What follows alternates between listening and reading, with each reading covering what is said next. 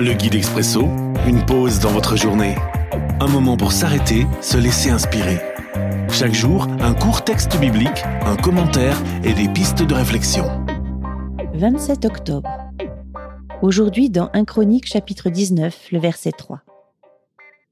Mais les chefs ammonites disent à Hanoun, leur maître, Si David t'envoie des ministres, à ton avis, est-ce que c'est vraiment pour honorer ton père et te montrer sa sympathie?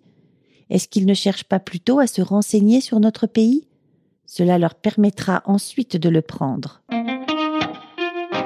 Le bénéfice du doute. Une réflexion d'Axel Imhoff. Il est parfois bien difficile de discerner ce qui est digne de confiance et de percevoir quelles sont les intentions véritables des personnes qui s'approchent de nous. Dans le doute, faut-il prendre le risque de les accueillir? Cependant, se méfier de tout et de tout le monde, c'est le meilleur moyen de créer des conflits inutiles. Dans ce passage, les conséquences de la méfiance sont dramatiques. Les ministres de David, venus avec de bonnes intentions, se font humilier, ce qui entraînera une guerre totalement inutile entre les deux pays. Et si, dans un premier temps au moins, nous accordions aux autres le bénéfice du doute? Question.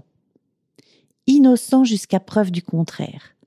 Ce principe judiciaire pourrait-il nous inspirer dans nos relations avec les autres? L'Expresso, un guide biblique accessible partout et en tout temps. Une offre numérique de la Ligue pour la lecture de la Bible, Radio Air et Radio Omega.